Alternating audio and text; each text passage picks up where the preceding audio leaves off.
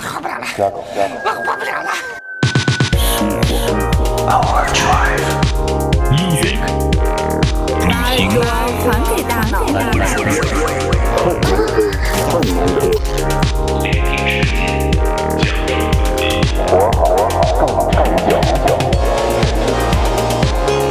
This is Overdrive FM.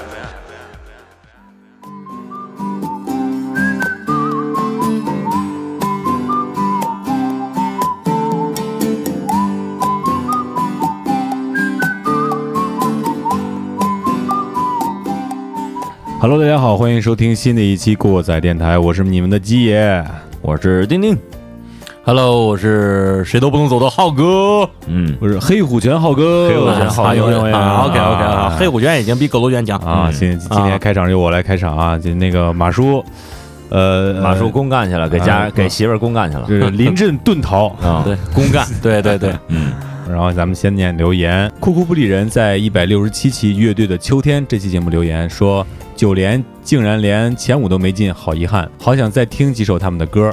嗯嗯嗯，嗯，我是你手中一朵鲜艳的花儿，在一百六十二期乐队西天 A 面留言，今天偶然搜到这个电台，发现宝藏系列啊啊啊。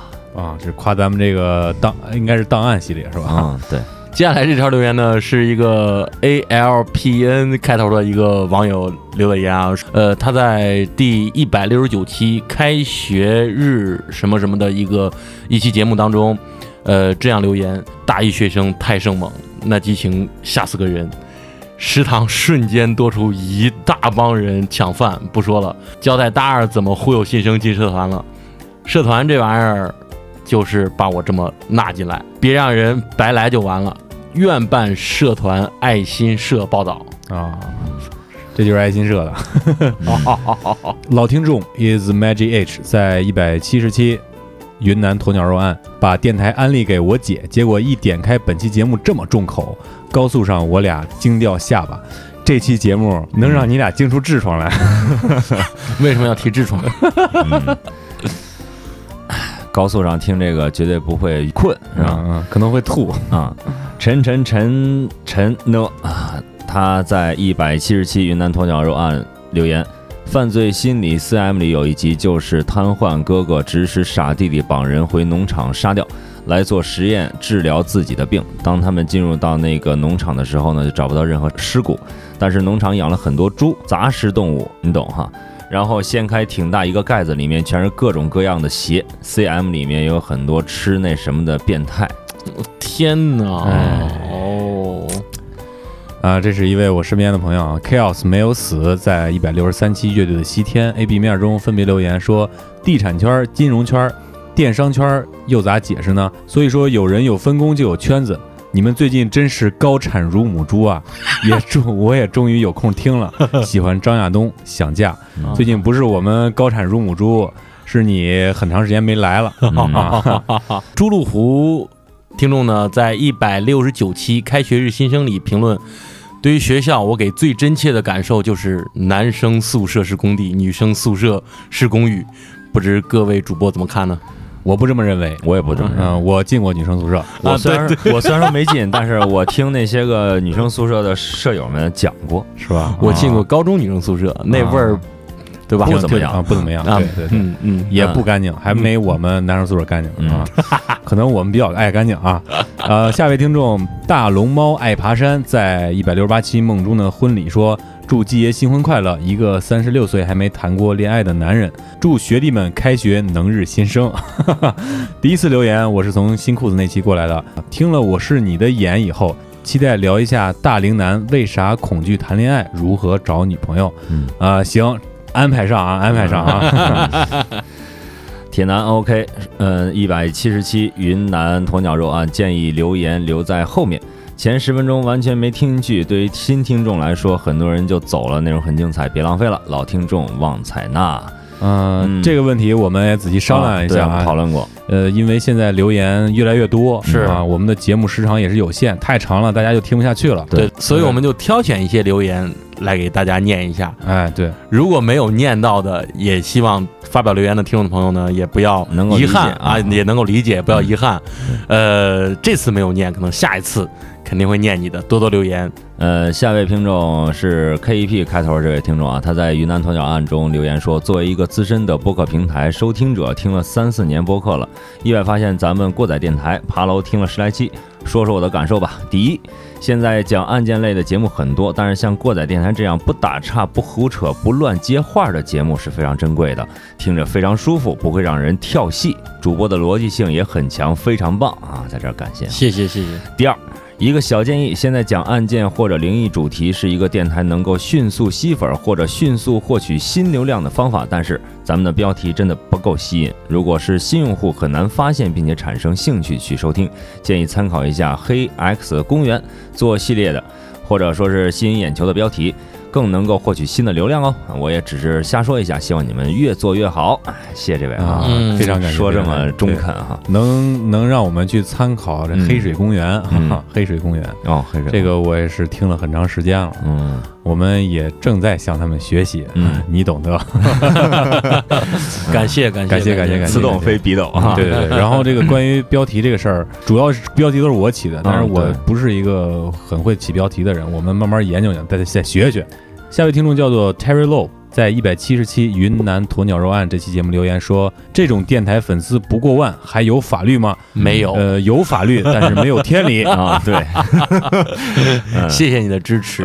下一条留言呢是小张老师扶眼镜，呃，在这个一百一十九期《再活五百年之地下城与勇士》里说到，这个强烈推荐一个美漫，黑马漫画公司出的 BRPD 超自然现象研究和防御局系列里的《空心地球篇》啊、和《Hellboy 地狱小子》是一个系列。脑洞之大，叹为观止。史前高度发达的第三纪人类文明，空心地球里地狱的由来，二战德国的科技遗产，外星的监视者，画风个性粗犷，但故事真好。好好好，这这个我一看我就来兴趣了啊，嗯这个我得看。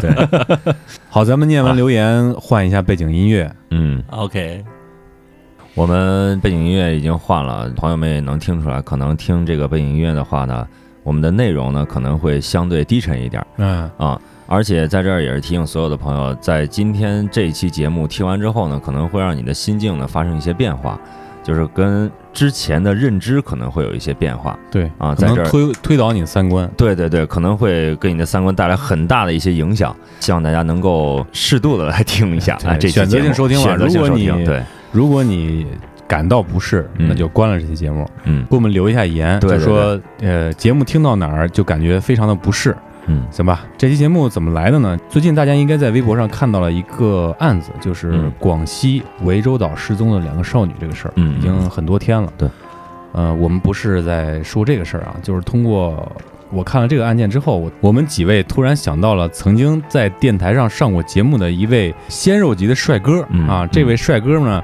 引领我们到了互联网的深处，看了一下人类黑暗的角落。嗯。当然，我们不会在节目中说我们看到的东西，嗯因为我们看到的东西没有我们节目今天说的这么狠。嗯，对，说是这个互联网的角落吧，但是大家都应该知道，我们现在上的所谓互联网，只是一座冰山。嗯的在海面上，嗯。海面上的那一部分，大家知道，冰山原理是在海面底下是非常庞大的，嗯。而且在北冰洋也好，在南极也好，嗯，海底都是非常暗的，因为这个冰面覆盖着它。对对对，所以说，其实互联网的这个底层是非常可怕的。呃，如果想大家想了解一下这种网络的话，嗯。不要尝试着去下洋葱浏览器，嗯。大家可以去看一部电影，叫《解除好友》，他拍了两集，嗯。应该是第一部和第二部。嗯，呃，这个电影说的也是比较真实吧，我感觉。嗯。我们今天呢是打算冒着节目被下架的风险，整个电台可能被封的这个风险，给大家讲这么三个故事。嗯。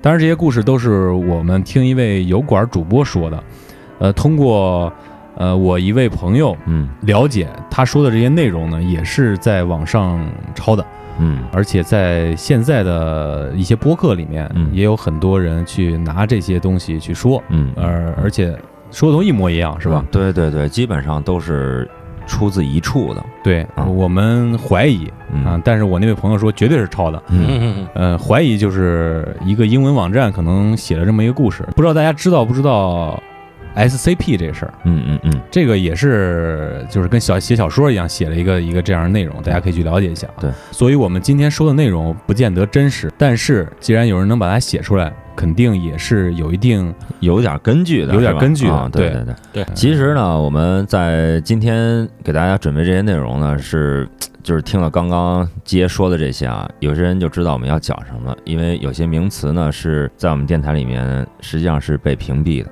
嗯提醒大家在留言的时候呢，也要注意，有些字呢你懂的这些字呢就不要再说了，也不要再写上去了，免得节目被下架，也我们这个频道被封禁哈。在电影和小说里面，我们刚刚提到的这个黑暗世界都是和光明世界平分秋色的。在我们的这个认知里面呢，我们也是希望是这样的，或者说压根儿没有什么所谓的黑暗世界。但是今天我们第一部分内容说的就是这个黑暗角落里面到底都有一些什么。嗯，大家简单说一下。行，那就嗯开始咱今天内容啊。对那我现在跟大家讲这第一个事儿吧，嗯就是好沉重啊。啊、这些黑暗的角落里，有的就是人性最黑暗的部分。嗯这里面有黑市和变态，这些变态在黑市里面交易的各种我们都无法理解的这些东西。要什么有什么，对，但是呢，有些东西是你想也想不到的。嗯嗯，他们也就是形形色色的犯罪组织嗯构成的地下王国。嗯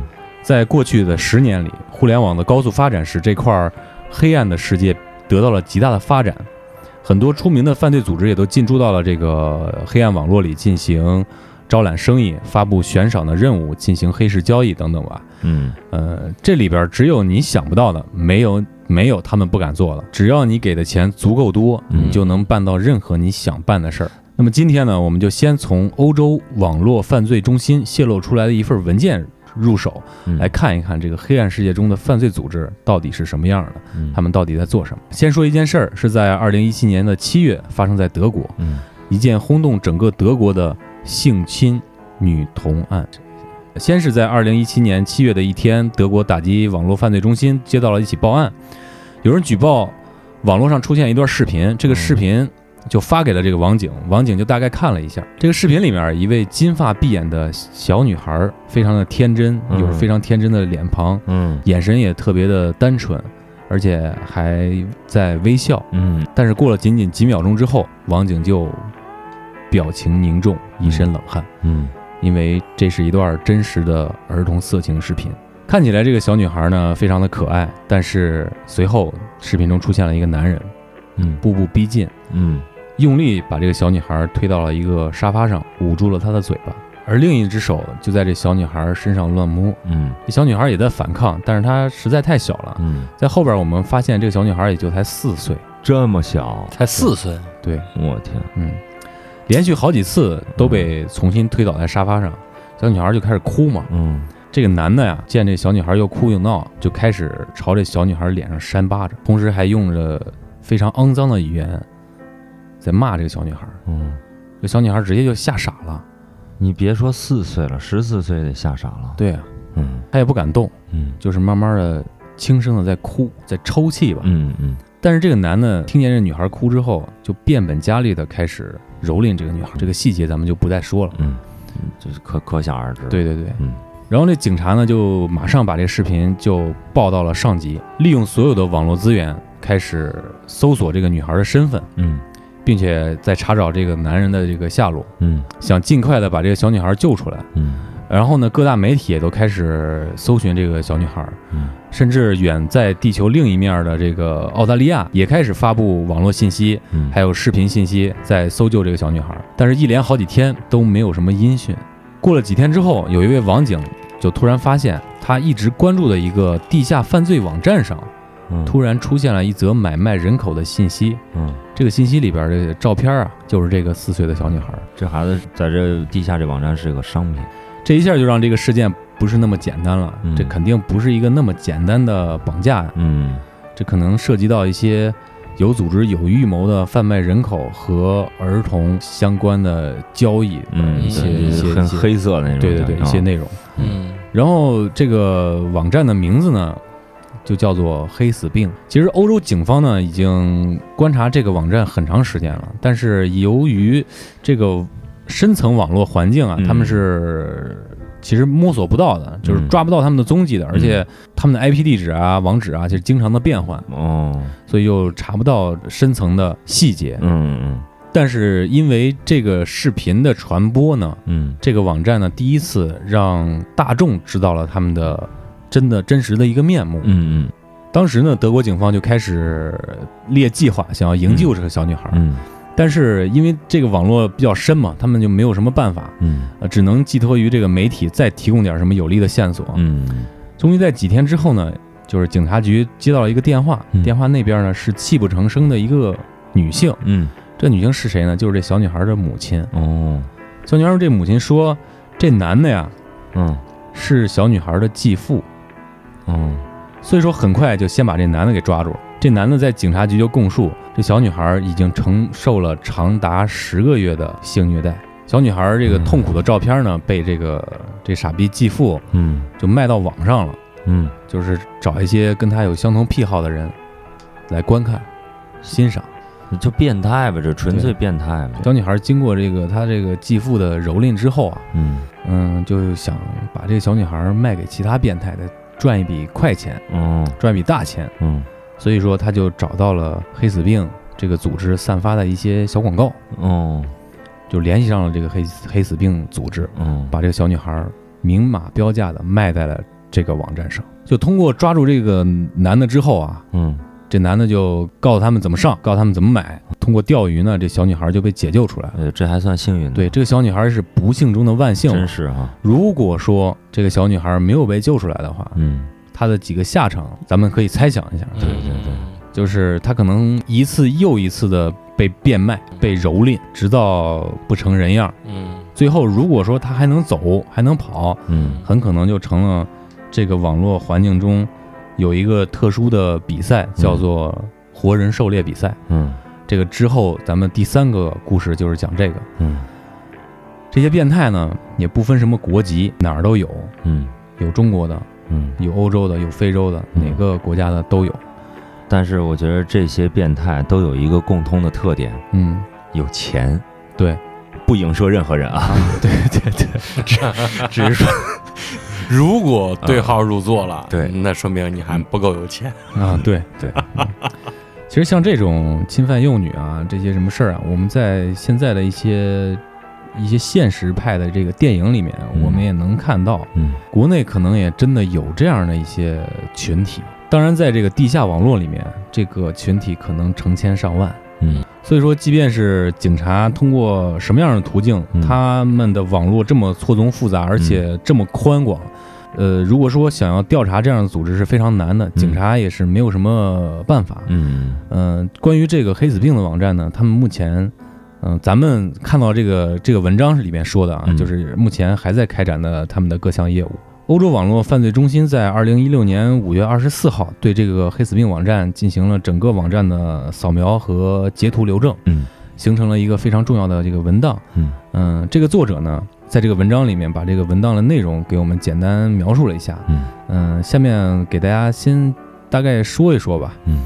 呃，网站截图的内容描述了在二零一六年五月二十四二十四号之前的所有内容，嗯。但是二十五号这个网站就被转移了。嗯，已经存在的客户会收到他们新的访问地址。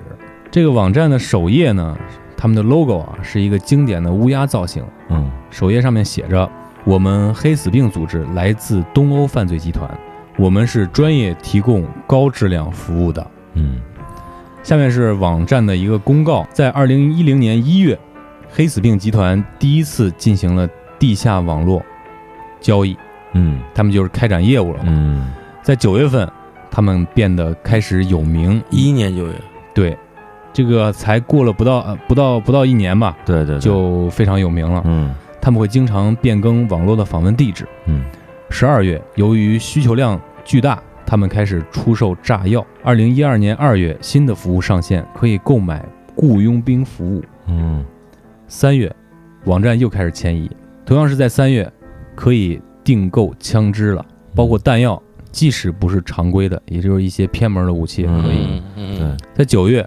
因为需求量旺盛，我们开始提供图像销毁服务，估计就是侵入某个服务器，嗯删除一些图片之类的吧。对，明星用得上嗯嗯嗯还是在九月，这段可能是这个黑死病组织唯一就是为数不多的这个底线吧。嗯嗯嗯，就他们说，我们当中任何人都不会对婴儿下手，杀死婴儿会让你付出代价。这个倒是显得自己还有点良知啊。这一条刚才就是我跟小马聊过，就是这条是否跟呃他们这个组织来自他们那个区域是否跟他们的宗教信仰有我觉关系？得也是，对，我觉得也是。嗯嗯。嗯。嗯，嗯我的我的但是你作为一个人来说，这不能说这对这不能说是底线，这不是底对线，他们干的这些事儿都是呃已经突破人的已经底线突破底线，对对对对对嗯。对，十月，嗯。他们可以向全世界贩卖女孩了。嗯。十一月，组织开始招聘，因为业务量剧增，我们需要财务分析师。看来他们这收入是相当的庞大、啊。对对对，还需要分析，嗯对。二零一三年一月，他们开始售卖火炮。什么呀？这都是 三月份，他们发布公告说，所有的货物都从欧盟国家起运。嗯咱们可以从这儿了解了解到，这个他们在欧盟国家政府中的这个深度应该是相当广的，对对是的，对吧对对要不然这东西运不出去。对啊，是嗯四月份，网站又开始转移，他们表示差不多一年左右转移一次。嗯在七月份说，网站开始提供伪造身份服务。嗯，八月份开始提供制造爆炸的服务。就是恐怖袭击呗，对，嗯重型火炮太抢手了，我们不接受预定，发售时间要关注网络网站的动态，先到先得。请不要散播我们的网址，我们不想出名，越少人知道越好。我们只做熟客的生意。这个就和之前他们会把一些变更之后的网址发到以前客户的这个账账户上，让他知道怎么样来找到家，对对嗯，嗯，十二月中旬网站又迁移了，这个还不到一年是吧？嗯嗯二零一四年的一月份，网站开始提供遥控爆炸装置，嗯这个售卖。二月份，我们在贩卖女孩的资料里面会注明是否有传染病，嗯，我们不再倒卖手枪了。嗯。除非是批量需求，某些国家指定放置炸弹需要加收百分之二十的费用，如果失败了也不退还。嗯。我们更新了雇佣兵和袭击服务，这些服务现在越来越忙，我们需要大量的雇佣兵。如果你有兴趣，可以联系我们。另外，毒品嗯，一公斤起卖，一公斤起卖，对。我们的火炮需要先款后货。二零一五年，我们不再零售猎枪和狙击枪，我们需要超级黑客再把网站转移一次，只有熟客才能收到我们的新地址。我们永远不会卖大麻、摇头丸、吗啡或者是海洛因，因为利润太低。我们需要一位纸币制作专家，我们需要制造假币。二零一五年十月，这条消息比较特别啊，嗯。因为这个当时呃伊斯兰国 ISS 闹得比较凶，嗯。鉴于最近中东的事情，我们有必要发一个提醒：我们从来没有支持过伊斯兰恐怖组织，就是 ISS。嗯。伊斯兰国背后有美国 CIA 的大力支持，黑死病组织除了女孩之外，没有卖给中东任何东西。看这个，他们很瞧不上 ISS 啊，嗯。也也也瞧不上美国。对，也很瞧不上美国，对对，也不愿趟中东那趟浑水。对对对，十一月，网站开始提供希腊和西班牙的新身份认证服务。嗯这项服务对于难民来说，他们很快就会覆盖整个欧洲，因为那时候正好是难民移民潮。哦这些难民只要有钱，去哪个国家当公民都行。他们还说，提供的身份证都是真的，嗯，还他们卖不卖假假的嗯，这个又能证明他们在欧洲的能量啊非常大。就没法深想这个，嗯，对，没法深想。嗯对，十二月，他们说以后雇佣刺客拍照可能要涨价了。嗯而且在欧洲搞恐怖袭击也要涨价。四月一号说新到了一批干净的女孩儿，有兴趣的赶紧带着诚意来预定这些女孩儿。很显然，他们绑架了一些很多，很多女孩儿啊，嗯还还说这个，嗯、他们绑架了一些类似于这个模特儿一类的这些优质的女孩儿。四月五号。短短的这个四五天的时间啊，嗯这一批新的女孩儿就被抢购一空。网站发布动态说，由于需求量旺盛，嗯他们会再补充货源，他们会在全世界各地物色对象，把他们弄过来。嗯嗯以上说的这些只是这一个呃黑死病这个组织在首页上发布的那个网站公告嗯一些动态而已。嗯嗯嗯往下呢，咱们就在说一些他们主要的这个业务啊。咱们刚才听到非常不适的一些内容，我觉得第一个就是女孩儿。嗯，对，这个女孩儿是什么呢？女孩儿就是性奴。对于他们来说，对对对，嗯而且他们还贩卖男性作为奴隶。嗯嗯嗯，他们说手上所有的女孩儿甚至可以提供一项服务，就是根据客户的要求定制，但是这个定制是价格不菲的。嗯特别是针对欧洲以外的地区，他们会加价。嗯，他们还会在网站上标明这个代售女孩的信息，年龄、姓名、国籍、肤色，甚至三围。他们还有专业的医生嗯，去进行体检。因为他要确认这个女孩没有病嘛，没有对对对如果这女孩有性病的话，嗯嗯他们就不做标注；如果这个女孩没有性病，他们就会在下面标记一下一个英文单词叫 pure，叫嗯纯。纯，嗯，对，他们负责全球送货上门，嗯。欧洲范围内包邮，嗯，其他地区要加收快递费。怎么邮啊？这不就是买票吗？嗯，牛逼！我这个咱们就想这个想没法儿，嗯，不这可能这想象不到吧理理解不了，理解想象不到吧嗯。嗯我们还看到这个截图上面有几个正在贩卖的女孩儿，一共有三个人，这三个都是白人，嗯。两个是英国人，一个是西班牙人。嗯。最小的十五岁，嗯。最大的十九岁，嗯，都不过二十。嗯。嗯，然后这位十九岁的女孩呢是标注着 pure 没有性病的，另外两个可能是被前几个买家玩腻了啊，嗯。因为有性病。这个十五岁的这个小女孩儿很可能是被刚抓过来的，因为没有性病嘛。嗯，然后它的售价呢，七十五万美元。七十五万美元，接下来这部分给大家说一下这个雇佣兵服务，嗯。这个简单给大家说一下吧，就是神枪手和近战高手嗯。六千美金一天，武器专家嗯，七千美金，爆破专家要一万，这都是一天的价格，对，一天的价格，日薪啊，日薪，对，嗯。这些人由黑死病组织送货上门，嗯但是他们说了有几个国家不去，嗯。比方说北朝鲜、对对对，中东啊有些国家嗯他们不去，嗯。最后还附上了一个雇佣兵可用资源的日历，嗯，就是说有有一些日期，嗯。有一些日期已经被预定了，就是档期表，对，有档期，嗯，嗯，但是他们说了不接受婴儿或者小孩儿作为暗杀目标，这是他们之前提到过的，对对对，嗯。然后最高的这个暗杀目标是在二点五万美金一次，嗯这个价格我感觉不是很贵。但是他说这一次啊是暗杀一次，但是不管他是否成功，应该是这样吧？我觉着应该得保证成功吧。对对对，那确实不贵啊，对然后这个网站呢，大概给大家简单介绍到这儿。嗯，嗯、后面那些细节，如果听众们你想知道的话，嗯，微信关注我们的公众账号“过载电台全拼”，在里面回复“进群”两个字，进我们的微信群。嗯。如果你需要，我们会把这个档案公布出来。嗯。啊，说了这么半天啊，这个大家可能听出来节目的断点比较多，嗯，因为可能我们看到这个这篇文章，我们心里也有点不适啊，我们也需要消化一下，我们自己也得消化一下。嗯，咱们刚才说了，有很多女孩，包括对她也还还有贩卖男男性嘛。对对，在这儿给大家说一下，根据美国的统计，嗯每年全球有六十到八十万人口失踪，嗯。其中百分之八十是女性和儿童。这个咱们翻到开头，咱们说那个案子啊，嗯。我不是说这个案子有多么就多么大家无法想象吧，嗯。嗯但是我看到这个案子，因为我之前看到过这个文章，嗯。所以说我一下我就想到这儿了。嗯。就是现在我一提失踪人口这事儿，我就马上想到这件事儿。嗯。OK，你看我我看这个稿子的时候，我想的是，就是你看现在不是有很多，我们国内有很多做这个节目，就是央视不是有一档节目就是寻亲是吧？寻亲那个，嗯嗯很多有的找回来了，但是一大部分他是找不回来的。嗯那么这些人去哪儿了？那听完我们之前就是季爷讲的这些事儿之后呢，可能都会有一些不好的一些联想，联想。对，这个都是很有可能发现发发生的一些事儿，因为，嗯，他这个组织是在东欧对，那边的人，其实东欧离咱这儿不远啊。对，是但是但是他们对于亚洲人种，他们是有一种偏偏爱爱的，对对对，这个是用一种偏爱的，所以说从这个角度来出发的话，你想象一下这些不见的这些孩子呀，或者说青少年，就有可能会出现一些不测。对，嗯，这是可能避免不了的哈。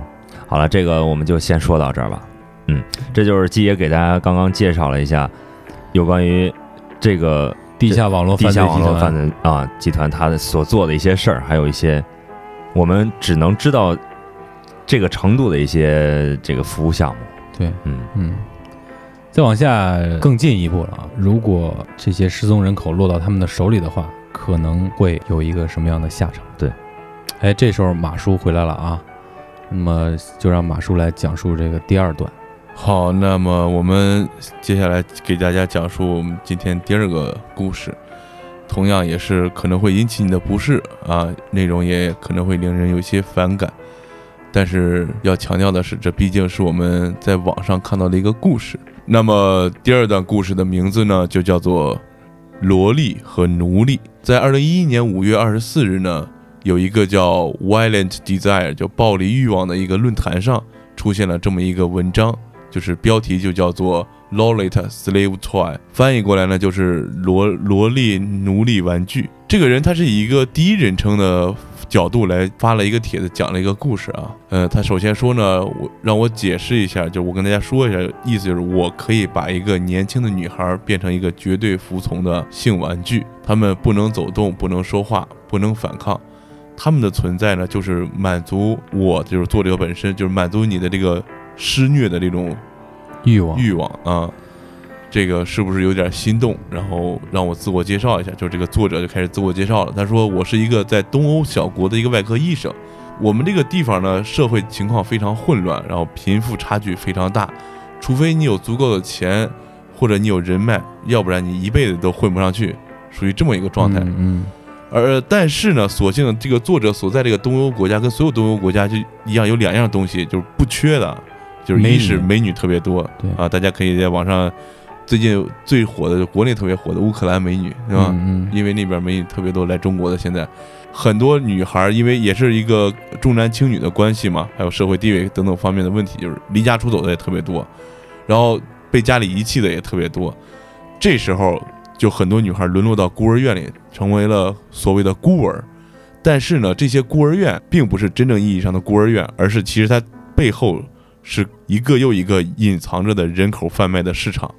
对。嗯，哎，我还听说他们有一些孤儿院就是向妓院输送人，可能就是这边进来那边出去对，可能就是卖不出去的就自己就经营了。嗯，有可能，反正听着挺惨的。就说这些女孩啊，她一般被买走的时候，也就是八九岁的样子，因为你太大岁数了，就有自己主意了，就很很难再管理了嘛，所以说就嗯不太好卖了。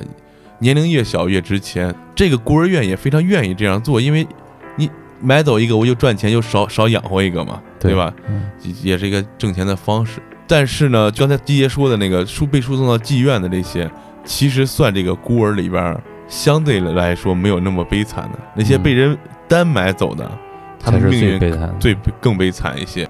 这个作者呢，他本身是一个外科医生嘛，就是他去买这些女孩的时候，呃，孤儿院这边也会有考虑，说你是不是拿这女孩做人体实验呀、或者干嘛的。但是呢，有钱他们也不会问太多。嗯，实际上呢，这个人就做的就是刚才我们开头提到那个，他说的用他的话说，一个更赚钱的是营生，就是说这个人会把这些女孩买回来做成他的性玩具，然后再把这些女孩出售。他在这儿说呢，这个提前说一下啊，如果你想买的话，我先告诉你，这个价格不菲，大概需要三万到四万美金，而且还不包邮。你会拥有一个可以用好几年的一个活着的、无限满足你欲望的一个娃娃娃嗯，这就是洛丽塔嘛。然后他就开始讲一些细节，就说他如何把这些女孩改变成他这个这种，就他手底下这种畸形或者说是玩物吧，应该算是是吧？嗯嗯嗯如何让这些女孩一步一步沦沦陷成沦落为他手里的这些玩物的？嗯，就大概想象一下，就是娃娃这个东西是什么样的，就是胳膊也不可以。参考我们上一期节目基爷他们那个对面宿舍挂的那个，嗯也就是说，小孩玩的娃娃嗯腿也不长，胳膊也不长，嗯都很很袖珍。嗯。我就说这个意思。就说他把这些女孩从这个孤儿院领回来的时候呢，肯定孤儿院条件也不是很好嘛，就是女孩身上可能邋里邋遢的，比较脏嘛。他就领回来以后，先帮他们先好好的梳洗梳洗，清洗干净之后，给他们注射安眠药，让他们睡一天，然后给他们新的身份和名字，因为毕竟是他那个东欧那个小国家嘛，他可能会通过一些贿赂各种方式去政府把他们的资料消除掉。哦，这样的话，一他是孤儿，他死了没人找他；二你把他资料消除了，连孤儿的资料都没有了，这个人等于是从世界上已经消失，消失了。就但凡他丢掉以后，对警察也不知道丢了这么个人，对，对没人报的话就不知道丢了这么人，因为一是孤儿，二是他即即便作为孤儿的信息都被抹掉了，，所以说这也是挺瘆得慌的事儿。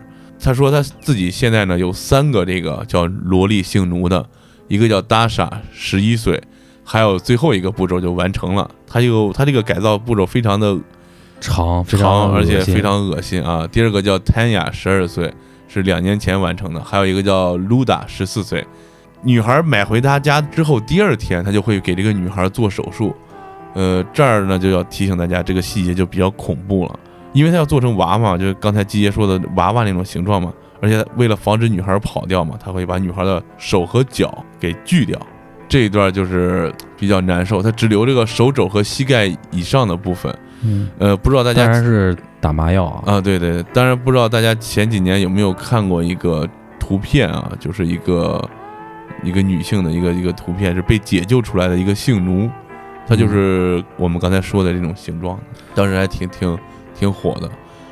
然后他还不止，他还不只是这个把这个腿和手截掉啊，他还会在这个未愈合的伤口上安上金属板，还有这个 O 型环儿，就等于是有一个可以拴链子的一个东西。哦，这个就就等它就是痊愈之后，就可以用链子或者绳子把它禁锢住，这也是比较恶心的。但是其实这个过程还是很繁琐啊，很漫长啊，的，对，因为需要进行一些消炎啊、愈合的这个，这我们细节就不太多讲了啊，就非反正是很恶心，好吧？等这些女孩痊愈之后呢，他就会给她们穿上所谓的萝莉装嗯，啊，去装扮她们。这里面写的是穿上白色的天鹅绒衣服，就是跟那个芭比娃娃穿的那种衣服嗯类似啊。然后大约过了半年之后呢，这个女孩啊，她这个身体机能就开始恢复了嘛，因为要愈合伤口，她是可能就有点肌无力之类的。然后恢复之后，就可以把这个女孩，她可以承受这个重量，把女孩吊起来，哦，就跟摆设一样，摆在他这个房间里面。他说到有两个这个他这个萝莉就一直在他的卧室里边挂着，可以让他随时发泄他这个兽欲。当然呢，他还有一些这个更残忍的手段啊，就是他会割掉这个女孩的声带，然后把女孩的牙齿也拔掉。你这样的话，他就喊不出声，也不会说咬啊干嘛撕咬，而且他还在这个牙床上啊，就是他不是牙拔了吗？他牙床上还用这个硅胶，哦，就是那种牙套那类的东西，软呃，软牙套那类的东西给女孩套上。口呗。呃，固定她这个口腔的形状，要不然你这跟老太太似的，牙拔了不是？这这这个人真不愧是一个外科医生啊，嗯这把这学的东西全他妈用到干这事儿上了，对，就是挺难受的，反正是，嗯。然后呢，现在这个女孩就只能就是吃喝和排泄了，剩下的一切都得听他的左右，就就开始训练，训练他们，对，是吧？之后就开始训练这些女孩了。首先，他是限制严格限制这些女孩的这个饮食，就怕长胖对，怕长胖。再一个是她排泄多了也是麻烦，哦，就是把她维持在一个饿不死的状态下，啊，就是这样了。再一个就说一个可能跟我们之前提的那个孙永泰的那个事儿就相关的一段，就是他虽然把这女孩这么残忍的手段进行改造还有虐待，但是还有非常重要一点，就是要培养这个女孩的奴性。哦，就是肯定从那个心理入手，对，从肉体和心理双重的把她这个奴性给她建立起来，就是通过不停的肉体上的虐待和精神上的折磨，让这个女孩一步一步丧失掉自己的灵魂，最后就沦落成一个他说什么就做什么，这彻底沦落成一个玩物了，就是步骤也非常的长，而且非常的令人发指，呃，很难受，反正是，首先是要不断的折磨他，然后还要把折磨他的这个东呃这个过程拍下来视频，再给他看，反复的循环，反复的循环，让这个女孩一直一直一直这样，而且还同时还给这女孩放非常大音量的这些噪音，让这女孩失聪，还用这个激光啊，或者是用一些热的东西去刺激刺激她的眼睛，让她也致盲。说完这些特别令人发指而且让人恶心的过程之后呢，他又开始说什么呀？说他又开始推销这些女孩了。嗯就说这个女孩儿已经改造完了以后非常可爱，完事儿没有噪音，不会制造麻烦，而且吃的少，好打理。如果你想从我这儿买的话，就是买到这个玩具这个成品，你可以非常放心。这个文章里面还提到，就是在训练这个过程中啊，把她训练的技术特别高超，而且也长得非常漂亮啊，身材也特别好。但是如果你是从这位外科医生这儿买走的这个玩具的话，这个女孩儿仍然是处女，所以说买家肯定会遇到一些问题，就比方说这个生理期。嗯，在这儿呢也有一本这个书啊，叫做马克库兹涅佐夫，他写了一本书，这个书曾经好像在亚马逊上上架了。嗯就叫《萝莉奴隶玩具》，基于一个真实的故事。因为开始大家都认为这是网络论坛上可能有人杜撰的嘛，但是就会有人觉得这个应该是一个真事儿，所以他把这个经过一些考证干嘛的写成一个书，这个事儿大概就大概就讲完了，是吧？嗯，对，嗯，大概说两句，各位。我觉得就是这些人嘛，他们为了达到自己目的，或者说是为了想得到自己的一些视觉上的一些刺激，他会不择手段的把这个人变成他们想要的样子。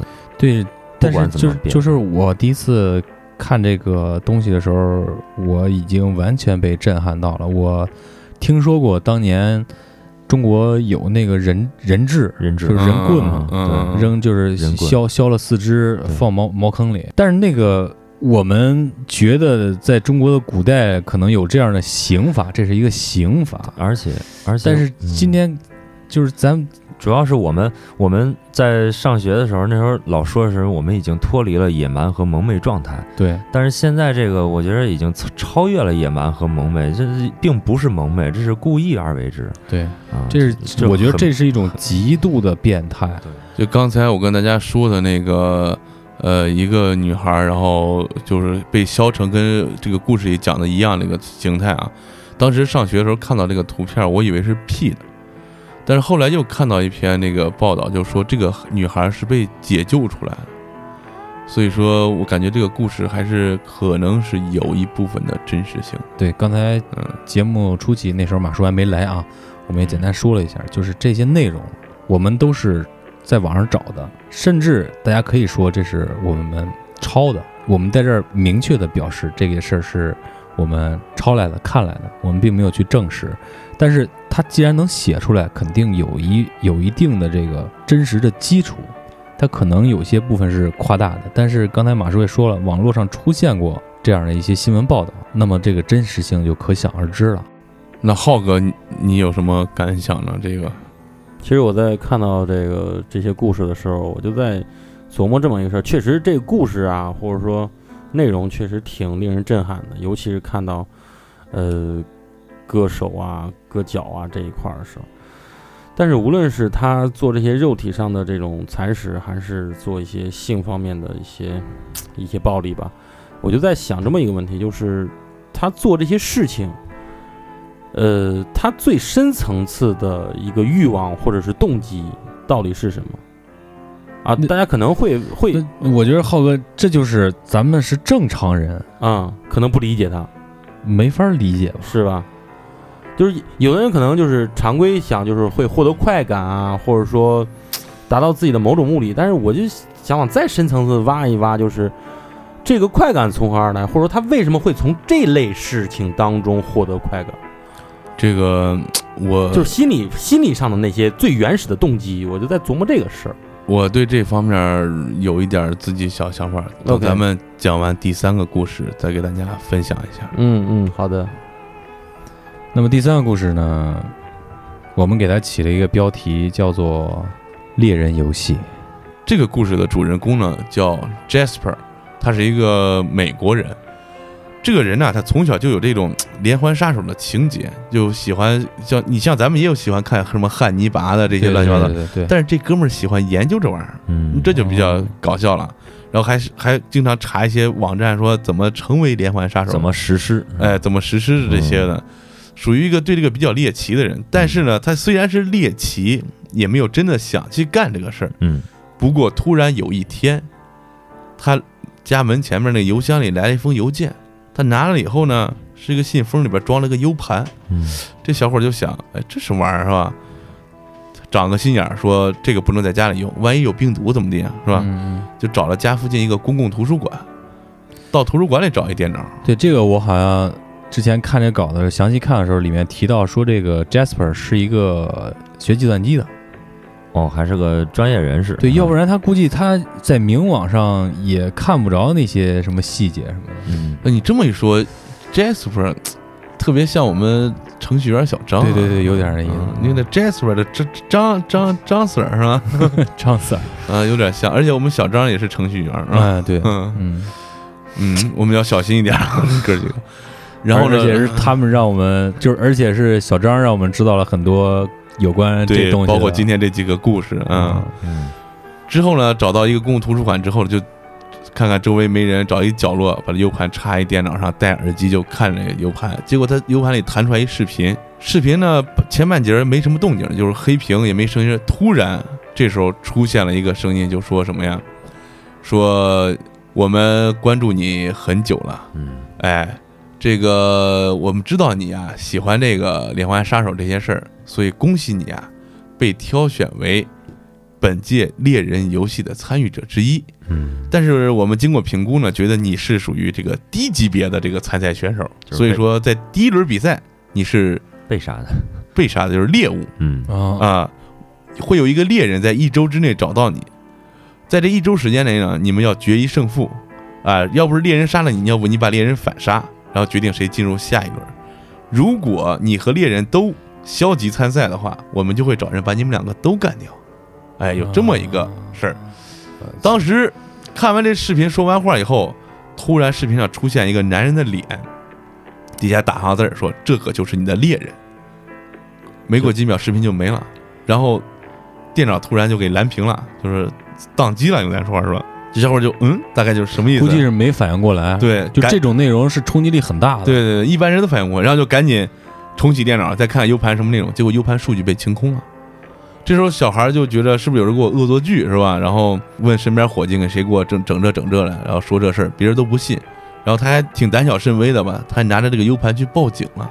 但是警察也觉得他你是不是编故事的在这给我或者嗑药了啊嗑药了之类的。但是最后警察还说啥？你把这个 U 盘留下来啊，我们尝试放到这个技术部门给你恢复恢复数据，看你说的有没有这个事儿。嗯然后就让这小伙走了。结果这小伙到家以后啊，就就越想越不对劲儿，越想越不对劲儿，就还是害怕。这个里面说了，就是说知道你喜欢这个对连环杀对手，经经常看这东对，西，他就想他肯定是如果就是如果马叔你有一个就是不为人所知的一个小癖好被人知道了，你起肯定会引起你的注意，而且是陌生人。对，而且你不知道是什么人，然后这哥们儿就想，是不是我原来经常在网上看这些我好好看的那些连环杀手这些东西的时候挖的太深，然后到那儿被别人给盯上了，嗯，他就觉得这个事可能有一定的，真实真实性嗯，然后就从家里搬出去了，找一小旅馆就住进去了，一躲就是躲三天嘛，在这小酒馆。嗯这三天就又又犯嘀咕了，就说这是不是真有人跟我开玩笑？没有这个事儿，嗯要不回家看一下吧。但是呢，他还是比较谨慎的一个人。他开着车回家，到家附近啊，他没有直接停到家里，嗯他是转了一圈儿，看到呢他家门口旁边呢停了一个外地的牌照的一个车，他就有点疑惑，说，但是也又想会不会那个邻居家来亲戚了，来且了，是吧？？嗯但是他最终还是没敢回家，他绕了一圈又走了。但是我估计后边的事儿就是他绕这一圈的时候，可能就被人盯上了。盯上了，嗯对，嗯然后他回到这个小旅馆以后，连着三天没回家，完事儿就不敢太早回去睡，也睡不踏实，天天在公司加班。这样的话能消耗消耗精力嘛，就特别累。晚上就要睡觉了，要睡的时候突然听见外边当当当敲门，嗯这时候小伙就一惊啊，就说谁？大喊一声，问谁在外边，没人吭气儿。然后呢，就通过这个猫眼就偷偷往外猫，也看不见人。再然后，他竟然敢打开门，来回看了看，一看这走廊里啊还是没人，空荡荡，空荡荡的。这时候这个氛围就有点诡异了。嗯。结果这小伙就赶紧回屋里，把这门锁也锁上，把那个安全那个安全链儿那叫什么玩意儿，门栓嗯。哎也拴上，就赶紧回屋睡吧。说，但是睡到两点左右，尿急给憋醒了，嗯。憋醒了就迷迷糊糊就上厕所，刚进厕所，就听外边屋门有动静，咯溜咯啦咯溜咯啦了，嗯小伙儿就慌了，然后就听见那个类似老虎钳把这链子剪断的声音。嗯小伙立马紧张了，赶紧就把那个厕所门也给反锁上了。嗯一看也没拿手机，半夜起来上厕所谁拿手机啊？没拿手机，也没法报警。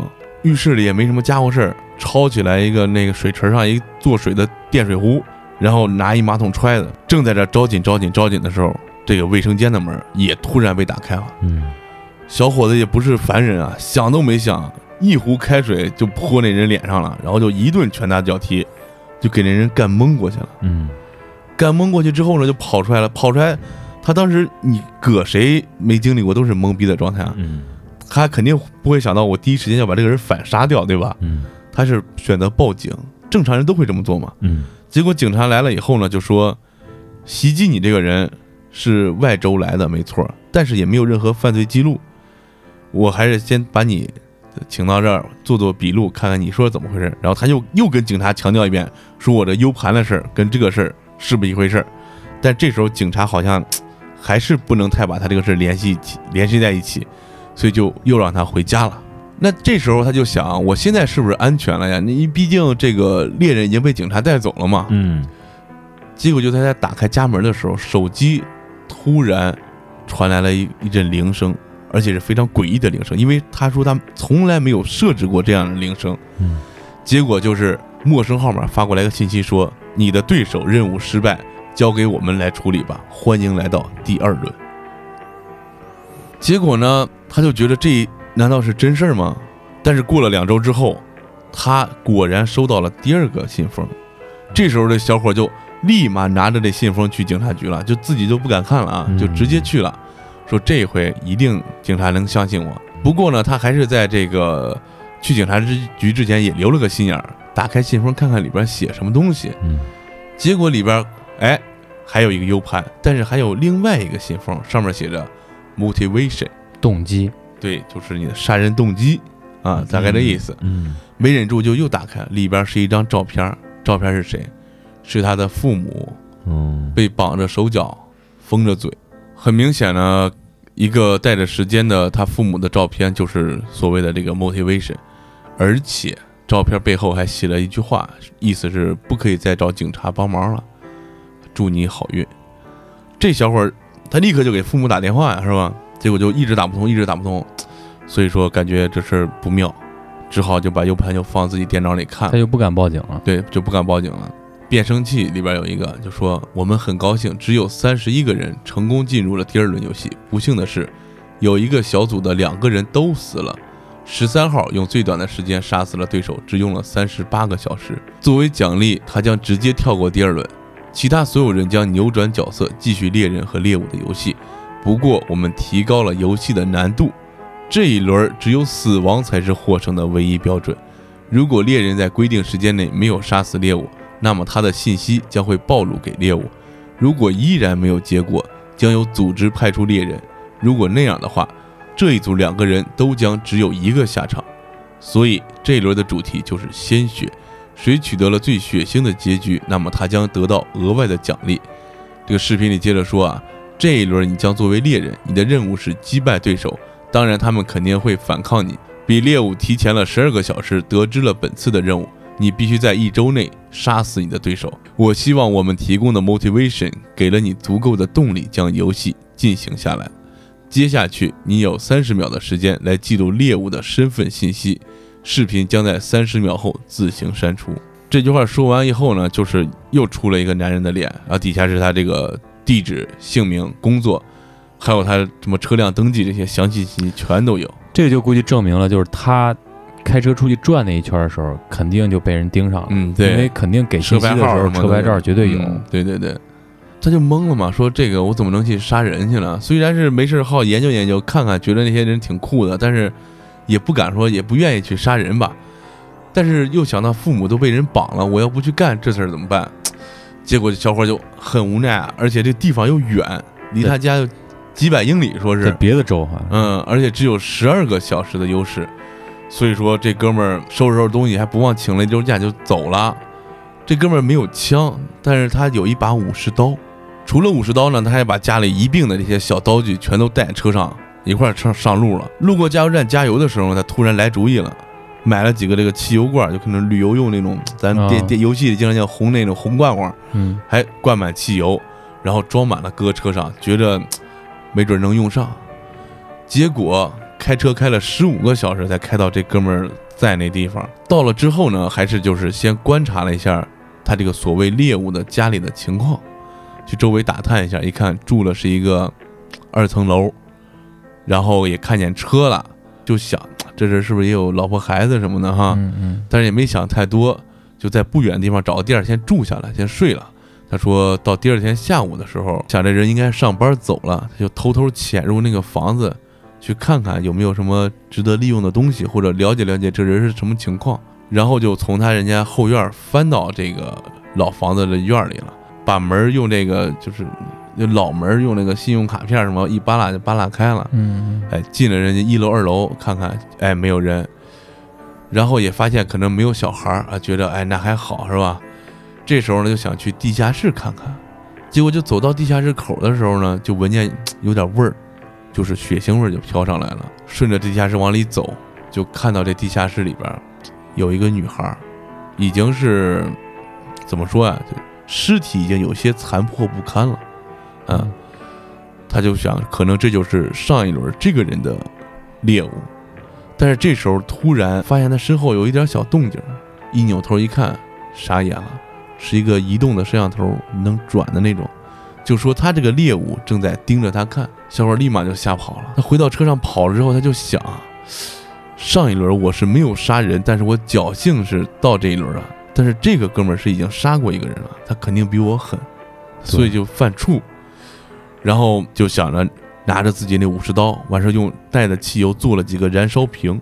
第二天晚上又溜到人家家附近，夜幕降临以后呢，他看到这个一楼、二楼没有灯光，但是地下室微微亮着光了，他就觉得这个人可能是藏在地下室了。他就顺着墙根就摸到人家家这个地下室这儿，一个燃烧瓶就扔屋里了，自己躲在这地下室门口。这时候底下着火，就把这人逼上来了，果然在地下室呢。这人一开门，手里还拿着枪呢。但这小伙他是有有事先准备的呀，想也没想，一刀就劈下去了。别管你是拿什么枪，有刀过来的时候，本能反应是挡一下，结果拿枪那手一挡，连枪带手全砍掉了。这个人就去想去捡枪，但是他上来又是一刀，就这个人基本就没有反抗能力了。但这时候这人开始求饶了，说。别别杀我，我不是故意的。他们绑架了我的妻子，我的妻子在他们手上。这小伙现在发现，原来大家都是有苦衷了，但是又想到自己的父母，心一横，一刀下去就把他这个猎物给结果了。这把赢了，估计就该进第三轮了。对，他说呢，第二天他开车回到家的时候，又是一进门，这个奇怪的信息就出来了，上面说干得漂亮。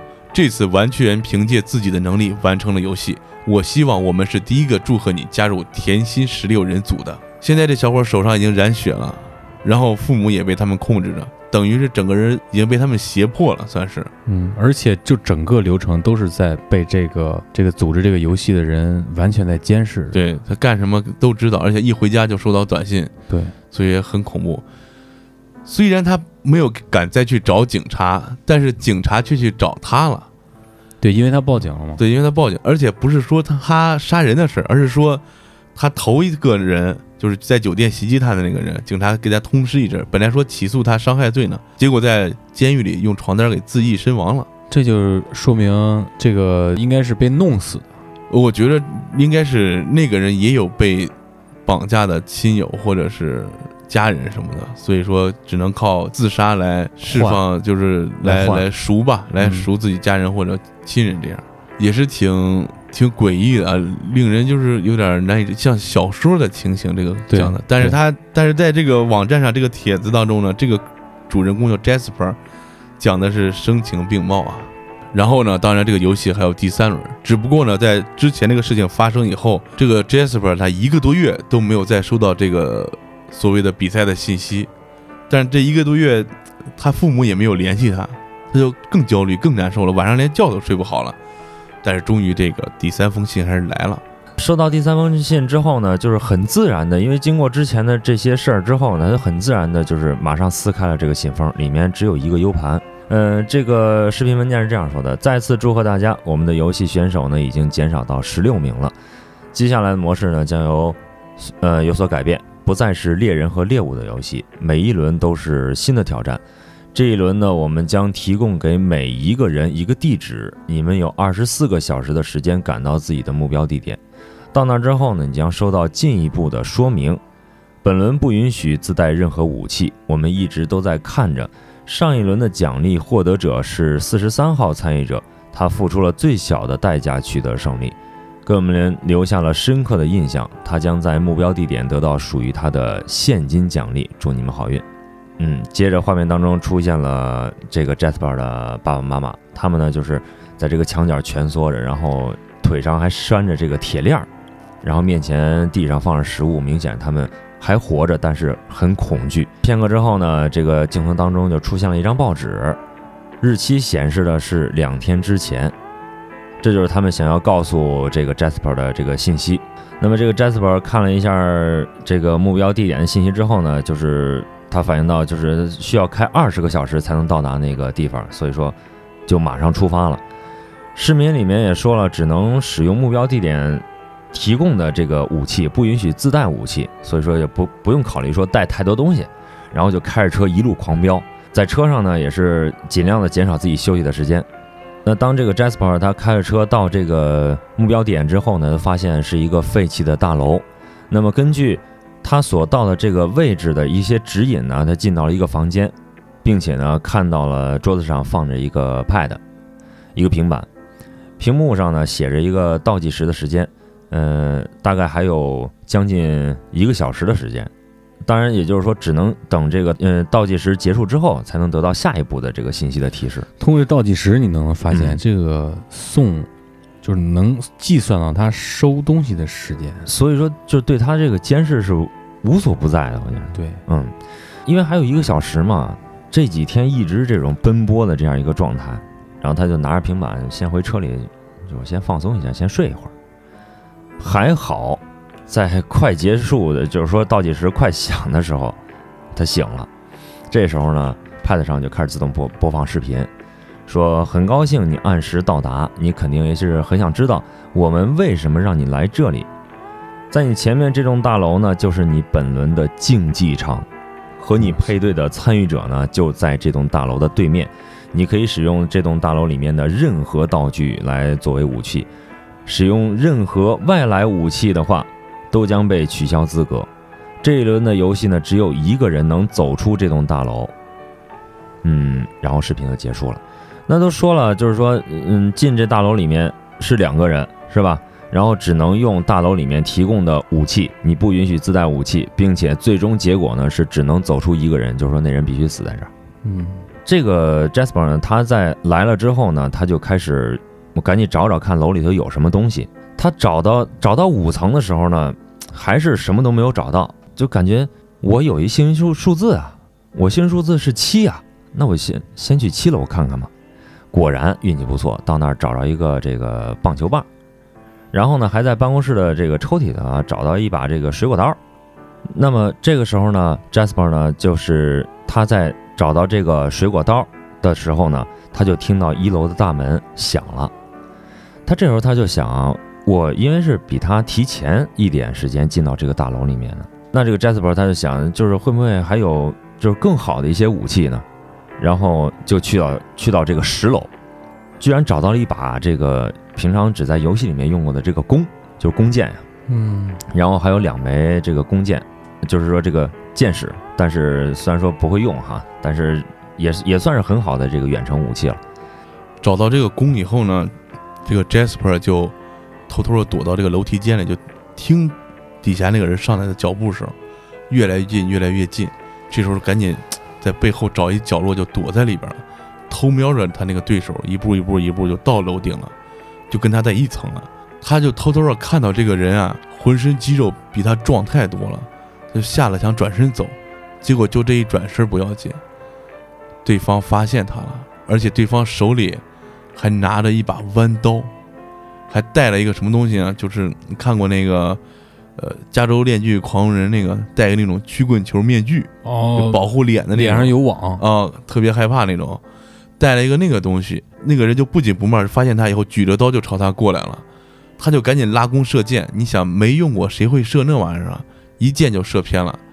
结果呢，走到跟前儿，他就赶紧射另外一只，结果又给射偏了。这时候他已经没有箭了，就赶紧跑。结果这人追上来，他他给一慌给绊倒了。那哥们儿上来拿刀就砍，结果他抄抄起来这棒球棒啊，就胡乱挡嘛，一使劲就挡一下，结果就把那刀给挡住了，竟然他就想这哥们儿估计还得再砍我一刀。趁这哥们儿抬刀砍他的时候，他那时候在地上躺着了嘛，一脚就蹬到那哥们儿裤裆上了。你别管这人再壮，这老爷们儿底下来一下，谁也受不了。立刻这哥们儿就 蜷住身子了嘛。这时候他就趁机掏出来水果刀，就朝他身上就开始捅，一顿捅，捅捅捅，直到捅不动为止，他才敢停下来。完事之后呢，简单处理了一下自己的伤口，磨磨唧磨磨唧从十楼回到车里。这时候刚到车里，iPad 突然又亮了，显示个什么“死里逃生，你做到了，欢迎来到第四轮”。啊太精彩了！就是这个作为一个故事来说，这真是太精彩了。正经的大逃杀，这个其实是对嗯，那他就想，现在这个游戏经历了这一轮到第四轮，顶多剩八个人了，对，顶多剩八个人，而且他还想，我竟然亲手杀了两个人，就我觉得反正有点理智人就已经干不下去了。对回来之后呢，就即便是他曾经想成为一个对对，再研究再连环杀手干嘛呢？嗯，但是没准就是和他同台竞技的这个这些人里边有真的就是想这么干的。嗯，对吧嗯，也有可能。嗯，等这哥们儿回来之后呢，就辞职了，因为出去时间太长了，老不在老不在是吧？公司肯定也待不待不下去。但是呢，公司还是给了他，就是结了一点钱嘛，能够他维持一段生活。于是这个 Jasper 就打算好好休息一段时间，而且他利用这笔钱买了一把手枪。两周之后呢，他就收到了第四个信封。这个时候，其实他右腿的伤已经好的差不多了，他也没像之前那样那么胆战心惊的去打开这个信封。打开这封信之后，U 盘里边还是视频的内容。视频里说：“祝贺你们，剩下的八个人都是真正的精英。上一轮出现了一些小插曲，不过很高兴看到你们最终的选择。我们不得不承认的是，这个游戏马上就要结束了，所以这一轮我们必须来点特别的。你们每个人都将是猎人，同时你们也都是猎物。这一轮的目标就是，二十四小时之后，我们将额外派出一名属于我们自己的猎人，他的任务是猎杀你们每一个人，直到只剩四个人。你们当然可以选择去战胜我们的猎人，我们也希望你们具备这样的勇气。如果成功了，那么可以直接获得晋级。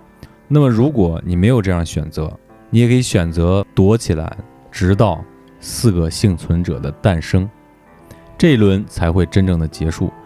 理论上来讲，你们八个人都有晋级的可能，但是我们对自己派出的猎人非常有信心。这一轮我们不会监控你的手机，所以一定记着带好手机，以便第一时间收到我们结束这一轮的通知。你们还有二十四小时自由的时间，祝你们好运。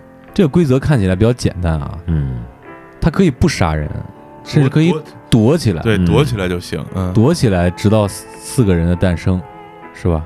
就是那叫什么躺鸡，啊，躺鸡可以，就跟那个吃鸡儿似的，是对。躺鸡，所以说这一轮 Jasper 他打算试图去躲一躲，嗯他不想让任何人发现自己的行踪，所以说他就赶紧开上车去找一个没人的地方。他连续开了很长的时间，开过了好几个州，嗯。到了一片玉米田里面，他已经躲了三天了，所以说到达这个玉米地的时候一望无际，因为美国那种农场对，特别大，大农场啊，嗯。所以他就想一利用这个很高的玉米嗯。来隐藏一下自己，到这个田里边儿待一会儿，清静一会儿，嗯。因为他精神也是高度紧张嘛。嗯。然后他刚进到这个玉米田里边不久，就传来这个玉米田的这个边儿上有一个车的声音，嗯停下来了，就从这个车那边传来一个人的声音，肯定是对他在说话啊。嗯你现在自己出来，我保证我的动作会快一点，让你少受痛苦。如果让我抓到你，那么结果会变得非常糟糕。你很不幸运，另外三个人已经被我解决掉了，你将是我找到的第四个人。也就是说，这个猎人把他杀了之后，另外那四个人就赢了。对，就晋级这一轮嘛。对，嗯我想剩下的人也都是垃圾。现在选择来参加游戏的人真是糟透了，能力越来越差劲了。于是 Jasper 就掏出了他在身上带的那把手枪，想尽快跑回车里逃离这。他不想正面交锋，肯定这个猎人是一个就是职业杀手职业杀是一个手级的，pro，对对，是一个嗯 pro。然后他就跑了一段距离，迂回了一下，打算回到自己车上。到了公路的时候，他发现没什么人，他就赶紧往自己车那儿走，就发现这个车车胎已经被打爆了。嗯虽然打爆了，但是车轰大了油门，肯定也比人跑得快。嗯嗯，他就赶紧去开车门。就在这个时候，他脑袋被一个东西重击，他就晕了。嗯，肯定就是，肯定人家已经躲好了，就料到了你要是不出来，你就给他一闷棍。给他一闷棍。嗯当这个 Jasper 再醒的时候，他就发现他自己待在一个封闭的一个房间里面，嗯这房间里面非常的暗。Jasper 的第一个反应就是自己完蛋了，身边都是那种死亡的气息。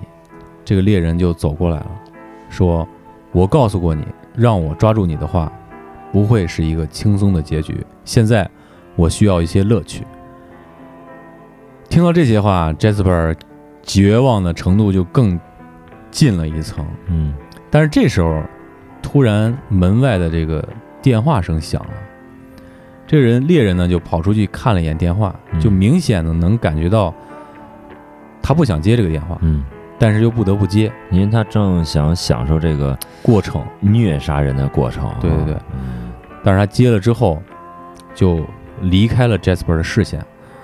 等他回来的时候，就对 Jasper 说：“今天是你的幸运日，嗯。这都怪我花了太多的时间跟你玩另一个选手在这一会儿居然被杀了。”嗯。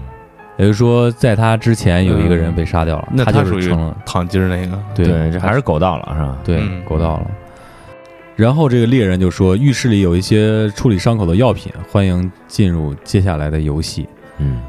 Jasper 处理完自己伤口之后，就马上离开了这儿。这个他也不愿意待待在这种地方啊，嗯就马上回到了家。很快的，视频又寄到他那儿了。嗯视频里说：“你们做的都很棒，下一轮我们将把主动权交还给你们。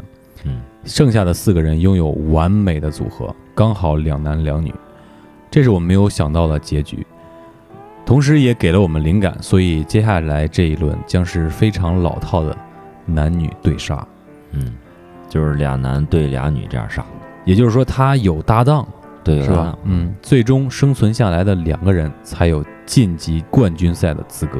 那 Jasper 这小伙儿已经到这程度，我感觉他心态已经完全崩了都已经。一个是崩了，一个就是已经沉浸到这个比赛里了。其实嗯，他想啊，这次比赛有帮手。有帮手了嗯，他会庆幸了，已经是吧？？而且对面是两个女孩儿，对，他会觉得比较简单，嗯所以他拿到这个位置之后就马上出发了。他只带了一把手枪，嗯汇合地点是一个小镇的加油站。嗯，他到了那儿之后，就发现这个小小镇呢是一个鬼城。其实美国人口并不多，对对，对其实也有鬼城。有很多这种，你看，嗯尤其是根据呃跟着军队的、跟着矿的嗯这些小城镇，呃，人一走就立马成鬼城了。哦嗯嗯，对。当他在看这个小镇的状况的时候，就发现有一辆大型的皮卡开过来了。嗯他想到这个肯定是他搭档到了嘛，嗯到他跟前儿之后，下车，一个身材高大、不是特别壮的男人跳下了车，就对他说：“听着，我和你一样不喜欢这个游戏，嗯但是我也没有别的办法。这一次我们只要对付两个懦弱的女孩就可以，嗯我甚至可以自己搞定。你就坐在皮卡车的后面，静静的看着这一切，然后自己离开就行了。”嗯，然后他就上了这个车的后排，嗯就跟着这人走，就找。这时候就收到了这个组织者的这个短信，嗯就说你们已经成功和自己的搭档会合，你们的对手也在这个小镇的某个地方，用尽一切手段去消灭他们吧。我们期待看到最后谁能够幸存下来。他就跟着这车转了几个街道之后，就发现一个快速驶来了一个 SUV，嗯就一个越野车。嗯，当然他们那个皮卡啊，美国的皮卡都马力都对比较大，就比这 SUV 力这个跑得快一点，嗯很快就追上了这个 SUV。这 Jasper 就看到这 SUV，马上这个窗户就打开了，伸出来一支手枪。从 SUV 里面，对，嗯。伸出来一支手枪。他这个搭档看到手枪之后，就马上骂了一句，然后毫不犹豫的用这个自己的车就嗯。撞向了这 SUV。嗯，一个是马力大，一个是他这个操作的，对操作的也可能比较激烈，嗯。直接就把这个 SUV 给撞翻了，嗯。而且速度比较快嘛，滚了几个过儿之后，就车就冒烟了，就翻到一个这个路基上面了。嗯然后他这个搭档就从容的从车里面下来，嗯从那 SUV 里边就爬出来一个女的，嗯这女的爬出来之后就马上找了一个离他们最近的一个废弃的房屋，就朝那儿跑过去了。嗯然后这个他这搭档呢也没有管那个女的，因为车里边还有一个嘛，他就先解决这个。嗯到那之后，他就把门打开，把那女的拽出来。拽出来之后，他那搭档就说：“也别管那个跑的那女的吧，先把这个女的解决了。嗯他想来点花样。嗯然后这个男的就把这个女的扒了，嗯衣服都扒了。然后这个 Jasper 就说：“你要干什么嗯？”他说：“经历了这么多，我只是想放松一下自己，嗯就想去施暴嘛。”嗯这 Jasper 也没想太多，一见这是一个比他还禽兽的人，嗯就直接一枪把这个他的搭档给崩了。哦然后那个女的就有一个感激的眼神看着他，嗯但是这个时候其实 Jasper 也已经就刚才咱俩说的那个，嗯就已经已经丧失心智了，嗯也没考虑太多，直接一枪就把那个女的也给结果了。因为他知道这个比赛只能留两个人，并不是说只有两个男的或者两个女的，对对对只要剩两个人就行。对打死这个女的之后，跑的那个女的和他就成为了两个幸存者。然后他这手机马上就收到了短信，嗯短信上说：“欢迎来到冠军赛。其实这时候呢，这个 Jasper 他已经是经过了五轮游戏，是吧？对已经干到四，干掉四”个。干掉四个，这轮就干掉两个，嗯上轮是苟着。嗯最开始是嗯跑过来了，就是、就是侥幸，中间还杀了俩人。啊，嗯，刀砍死一个。对。嗯很快，这 Jasper 又收到了一一个信息，嗯就是他还没反应过来的时候，他又收到一个信息，说这是你的新位置，嗯马上去这里。嗯就是很奇怪啊，之前不是都有时间间隔吗？有了一个月，有几个礼拜的，我这个也也有一段时间间隔，嗯但这次居然没有。嗯但这时候 Jasper 想，哎，不过也也挺好，就是能马上结束这个游戏，他也不想再再再再留在这个游戏里很长时间，因为太折磨人了啊。嗯他看了一下地址，就是并不是很远，嗯这地址就在离这儿不远一栋楼里面。嗯他根据这个位置就找到了这个楼，找到了这个房间。打开门之后，他有点惊讶，他看见逃出去那个女的，就是从那个 SUV 里面第一个逃出来那女对，逃出去那个女的嗯。被绑在板凳上，嘴巴被贴住了。嗯不让说话了。对嗯。他不知道怎么回事，嗯。然后一看那个桌子上有一个对讲机，嗯。然后他正好看这一眼的时候，对讲机就开始说话，嗯。说很高兴你来的这么快，这一轮就是冠军赛，被绑在你面前的这就是你最终的对手。不过他放弃了自己的游戏资格，来换取我们将在游戏结束之后释放他孩子的这个保证。嗯同样，我们也会给你提供一个选项，你可以选择解除绑在他身上的这个绳子，就是放了他。嗯我们保证他可以安全的离开，而且保证他孩子会安全的释放。不仅如此，你的父母也会得到释放，但是我们会取消你的冠军资格。第二个选择，你立即完成这一轮的目标，除掉你面前这个女孩，但是有个小小的要求，看到桌子上的这些工具了吗？在这一切结束之前，我和我的客户们需要看到一些乐趣，他们会提供给这次游戏的冠军一笔非常大的资金奖励。嗯好了，请开始你的选择。这时候，Jasper 就想，他第一次有了主动权，而且他不仅可以救自己的父母，还能把这个女孩救了，包括他的孩子救了，嗯以一个英雄的形象来结束这个游戏。但是转过头来，他又想，他已经经过了五轮游戏，嗯杀了这么多人，才走到冠军赛。他已经放弃了以前他的工作和生活，嗯成为了一个真正的连环杀手。所以说，他放弃，他觉得值得吗？嗯这时候他心智已经完全已经到了一个连环杀手的程度了，我感嗯我感觉，嗯是所以说他选择了不，他选择要干掉那个女孩。嗯他就想，你们不就是想看一个这个这个这个一一个秀吗？嗯那就给你们看。他这个眼神就转到了这个桌子上那盘工具，嗯然后那个女孩一下就明白他是啥意思了，嗯直接就崩溃了。接下来就是 Jasper 整个的这个施暴的过程，嗯这个咱们就不细说了啊，是极度的残忍可以说就跟那凌迟差不多吧，嗯对吧？嗯完成之后，这个对讲机再次传来了声音，说：“恭喜你成为本次六十四猎人游戏唯一的冠军，你在每一轮的表现都超出了我们的预期。在选择你参加比赛的时候，我们就知道你会非常的完美。嗯你的父母此刻已经被我们释放，我们还将清理你在这几个月中每一场游戏中留下的每一项罪行。你面前的这个女孩，我们也会清除。你账户中将会收到一笔非常大的资金，嗯他们都是来自于客户的赞助，也是最大的奖励。我们将邀请你参加我们的团队，我们将尽快和你联系。我们相信我们提供的条件你是无法拒绝的。嗯在此之前，请放松心情，肆意的庆祝吧。这个游戏到这儿就结束了啊。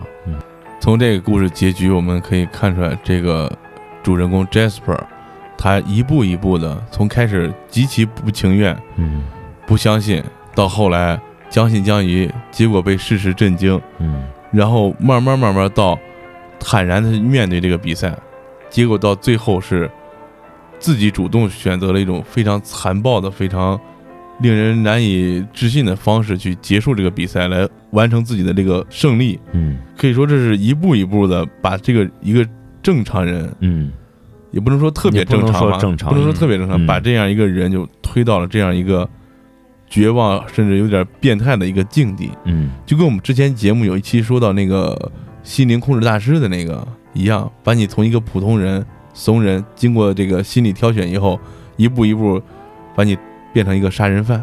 嗯。那个实验，心理实验，嗯，只只不过这个是更嗯。更极端，呃，更狠。对他每一步每一步的安排都是都是有一个指向性的，对，包括这个最后的这个选择，嗯。你已经到了这样一个程度了，再加这么一点心灵上的刺激，就说你可以当英雄，嗯。你都能活，都能救。但是到这个程度了，他选择完成这个组织方给他安排的这个这个这个这场秀，对，他已经完全合格了。最后我感觉有点像他们这个组织筛筛选人的一个过程。嗯他虽然把故事讲完，但他后边也写了，说我最后居然喜欢上要干这个事儿了。嗯啊，我可能真的会去加入这个组织，所以说我把这个东西写下来，很快肯肯定也会被删除掉。但是就当我作为跟自己原来自己一个告别，嗯，这样把他留下来。我想说的就是猎杀游戏的这个组织，它的这个组织者里面肯定是有一些在心理方面特别特别厉害的一些专家级的人物在里面来操纵这个事情，而且他在挑选这个 Jasper 的时候呢，我觉得在是在前期对他有大量的这种研究研究的，嗯是证明他这个人是有第二人格的，然后才会挑选他。也就是说，嗯他是有这种潜力，是被可以被挖掘出来，然后成为连环杀人凶手的这样一个性格的人，才会去选他。对对，所以，所以说这个这个甄别是非常非常，就是咱用不太合适的一句话来说吧，就是非常科学的一种方法，然后来决定这个人选的。嗯，当然咱们也看到了，这个是有赞助商的，对啊，而且有人是想看到的。对，咱们可以把它归结为一个现场直播。其实啊，我这刚听了这，看了这个之后，就我还是感觉最后这个六十四猎人这个，我感觉还是有点杜撰的劲儿。因为这个故事让我想起来之前我忘了是看小说还是看影视作品了，就有类似这样的故事，在一个禁闭的环境下，一伙人互相杀，最后一个或者几个你能哎成为最后的胜出者，然后获得什么什么样的这个奖励啊，或者说就类似于这样的故事吧。我记得之前看过，特别熟。反正这个内容呢，其实咱们猛一下看起来，其实挺引人注胜的啊，就跟一个小说似的。对，但是就是就它的真实性吧，跟刚才咱们前面提过两次一样啊，嗯、我觉着还是有待考证的。大家自己做一些鉴别吧。啊，嗯。对对对对，对，咱们今天说说的这整个这三个事儿啊，三个故事吧，只能说是故事，嗯，不是想为就是最近发生广西的这个案子找什么线索，咱们可以说是为了博点眼球，是吧？嗯。呃，我们只是想让大家对这个美好的世界心存敬畏，嗯。有些地方我们还是离它远一点儿，嗯，活得阳光一点嗯，对。行，那咱们今天就结束本期的节目吧，因为时间也是比较晚了，现在已经到了凌凌凌晨的四点钟了。三点四十了。啊，快四点钟了，嗯，大家都辛苦了。就是在最后呢，还是想说这三个故事给大家找出来，可能有一部分是网络杜撰的，嗯。有一部分可能不太好考据。嗯但是既然有这种留言能，就算它是抛开它真实性，居然有这种东西出来的话，说明还是有阴暗面的。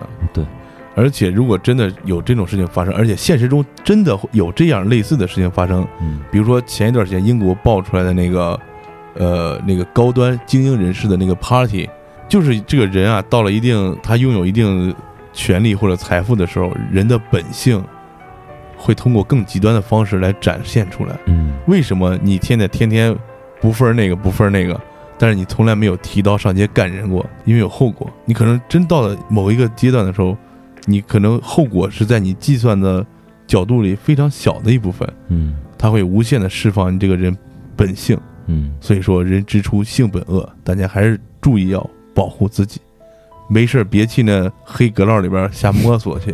嗯，好，感谢收听本期过载电台，我是你们的鸡爷。我是浩哥，我是马叔，我是丁丁，希望大家在节目的最后给我们留言、分享、转发、点赞，谢谢大家，就这吧。感谢收听本期过载电台。如果你喜欢我们的节目，希望能给我们点赞、留言、转发。还可以关注我们的微信公众账号“过载电台”的全拼，获取最新节目更新。扫描自动回复的二维码，获取更多收听方式。过载电台在中国北方三线城市，祝大家活儿好更持久的同时，能把耳朵还给大脑，将生活的过载演奏成美妙的呻吟。